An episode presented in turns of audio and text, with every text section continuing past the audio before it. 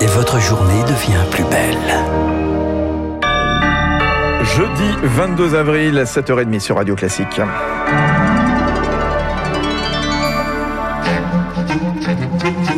La matinale de Radio Classique avec Fabrice Lundy. Oui, jusqu'à 9h et le journal de 7h30 nous a préparé et présenté euh, Augustin Lefebvre. Question vraiment Va-t-on devoir jeter des doses de vaccins alors que des millions de Français attendent pour se faire vacciner? Augustin, c'est ce qui risque de se passer dans les Hauts-de-France. Dossier ce matin sur les lourdeurs administratives qui ralentissent la campagne. Des médecins et des pharmaciens euh, de, ce, de cette région alertent sur leur situation. Des doses d'AstraZeneca dorment dans leur frigo et elles périment dans quelques jours. Si elles dorment dans ces frigos, ce n'est pas seulement à cause de la défiance envers ce vaccin. Grégory Temprement, le président de l'Union régionale des professions de santé des Hauts-de-France, dénonce des absurdités administratives. C'est une aberration. Il y a des vaccins là dont je sais qui périment en mai, alors que nous, en ville, on en a besoin et on a des patients qui sont demandeurs pour se faire vacciner. C'est d'une frustration totale. C'est purement administratif. Les doses qui sont fléchées dans le flux euh, hospitalier centre de vaccination ne peut pas être euh, utilisées par le, le, par le circuit de ville. De pas pouvoir vacciner des gens qui sont demandeurs et qui n'iront jamais dans les vaccinodromes parce qu'il y a des problèmes de mobilité. Moi, je suis à Comines, à 20, à 25 minutes de Lille. Ben, c'est tout un monde, moi, pour mes patients d'aller euh, euh, au Zénith de Lille pour aller se faire vacciner, alors qu'ils pourraient très bien se faire vacciner ici euh, en ville à partir du moment où on aurait des doses. Le pharmacien Grégory Temprement répondait à Laura Taouchanoff. Autre problème administratif, l'absence de choix. Les médecins de ville ne peuvent pas choisir le vaccin qu'ils injectent. C'est forcément celui d'AstraZeneca et bientôt celui de Johnson Johnson qui repose sur le même principe. Jean-Paul Ortiz, président de la Confédération des syndicats médicaux, réclame une évolution de cette règle. Ce que nous réclamons, c'est que nous puissions avoir accès dans nos cabinets à tous les vaccins et qu'on puisse adapter la vaccination au profil de chaque patient. Vous avez vu que on adapte en fonction de l'âge le type de vaccin qui va être administré. On doit aussi l'adapter en fonction des facteurs de risque. Les patients à très haut risque doivent avoir certains vaccins et pas d'autres. Il faut vraiment permettre à tous les vaccinateurs et tous les médecins dans leur cabinet d'avoir tous les vaccins, y compris ceux dont la conservation est un peu plus compliquée, comme le Pfizer et le Moderna, mais on a vu maintenant qu'avec un congélateur classique, on peut tout à fait le conserver. Voilà donc euh, ces propos recueillis par Rémi Fister. Voilà pour ce dossier préparé par la rédaction de Radio Classique. En tout cas, cette campagne, elle avance euh, toutefois suffisamment vite pour que le gouvernement eh bien prépare la levée des restrictions. Augustin. Objectif 20 euh, millions de premières injections d'ici fin mai. Nouvelle conférence de presse du gouvernement à 18h. Le Premier ministre Jean Castex Castex et le ministre de l'Éducation nationale devraient notamment présenter les modalités de la rentrée. Les élèves de maternelle et de primaire retournent à l'école lundi. Oui, et l'exécutif devra trancher sur la question de la territorialisation de ce déconfinement. Certaines régions s'impatientent. Celles dans, le, dans lesquelles le virus circule le moins, notamment en Nouvelle-Aquitaine ou en Bretagne, qui se veut un laboratoire du déconfinement. Les, élus locaux espèrent notamment pouvoir rouvrir rapidement les lieux culturels. Ils sont prêts à mettre en place des jauges. Elles pourraient être de 35% pour commencer dans les cinémas, selon le canard enchaîné. À Saint-Brieuc, dans les Côtes d'Armor, le maire Hervé Guillard attend avec impatience le feu vert. Arrêtez de nous parler d'une date, ou que cette date soit enfin celle, euh, non pas du déconfinement, mais celle à laquelle on pourra se mettre au travail autour d'une table. Nous, dès la semaine prochaine, on peut travailler sur ce calendrier d'ouverture et on pourra rapidement ouvrir les lieux. Pour les salles de spectacle, ça pose pas de problème de les réouvrir. Nos agents, nos techniciens sont là. Nous avons euh, Bonjour Minuit, qui est une salle de spectacle moderne. Vous avez la scène nationale, la passerelle. Et ça, ça mérite non pas qu'on nous dise à quelle date on peut le faire, mais qu'on se mette tout de suite au travail pour qu'on puisse coordonner, organiser tout ça. Le maire de Saint-Brieuc répondait à Marie Marty-Rossian. Alors avant la conférence de presse de, Jean Castex, un petit peu plus tôt dans la journée, les ministres de l'économie et du travail vont eux aussi avancer sur le retour à la normale économique. Bruno Le Maire et Elisabeth Borne reçoivent les partenaires sociaux. Ils doivent leur proposer un nouveau calendrier de sortie des aides.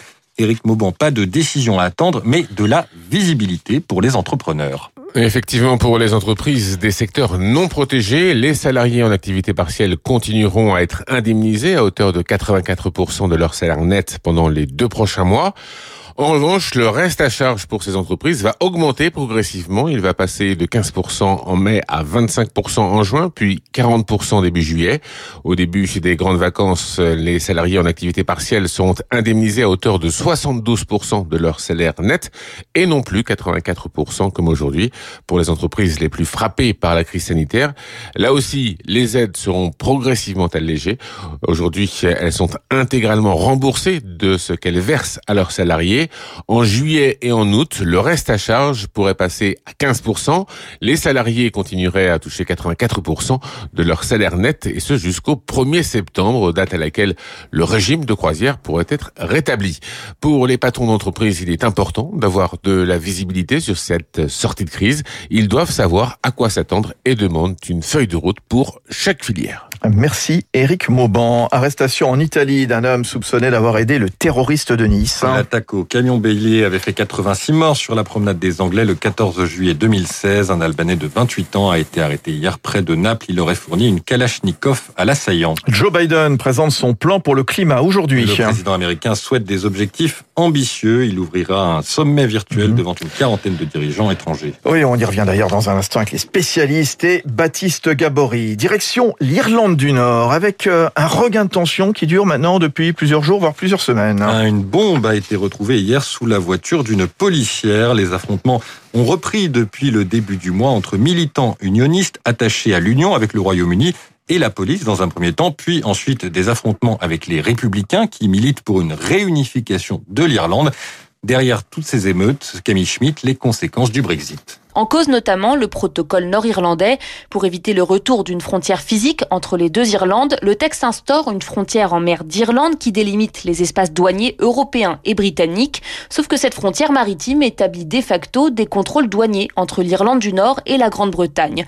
Inconcevable pour les unionistes, partisans d'une union totale avec le Royaume-Uni, explique Fabrice Mourlon, spécialiste de l'Irlande du Nord. Ils ne veulent pas faire partie d'une Irlande unie, veulent rester au sein du Royaume-Uni et ont cette crainte d'être attaché au reste de l'Irlande. C'est des choses qui touchent à l'identité même de ces personnes. Les unionistes ont donc le sentiment d'être trahis et abandonnés par Londres, un ressentiment d'autant plus fort que d'après un sondage de la BBC, une majorité d'Irlandais au nord comme au sud de la frontière de l'île prédisent une réunification de l'Irlande d'ici 25 ans. Camille Schmitt. Et puis il y avait du football hier soir. On connaît les deux derniers demi-finalistes de la Coupe de France. Paris a battu Angers 5 à 0. Monaco s'est imposé 2-0 face à Lyon. À tout à l'heure, Augustin Lefebvre. Il est 7h37. Très bonne matinée sur Radio Classique. Demandez le programme. Dans un instant, les spécialistes avec euh, Emmanuel Faux. On reviendra évidemment sur le verdict euh, du procès euh, Chauvin, le verdict qui peut changer l'Amérique. Tiens, l'Amérique à la une aussi.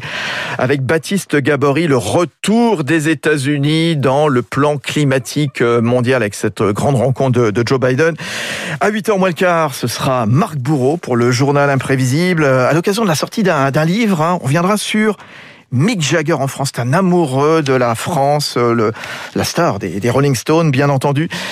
Il est 7h38, nous sommes le 22 avril. 22 avril 1916, la naissance d'un des plus grands violonistes du XXe siècle et chef d'orchestre, Yehudi Menuhin.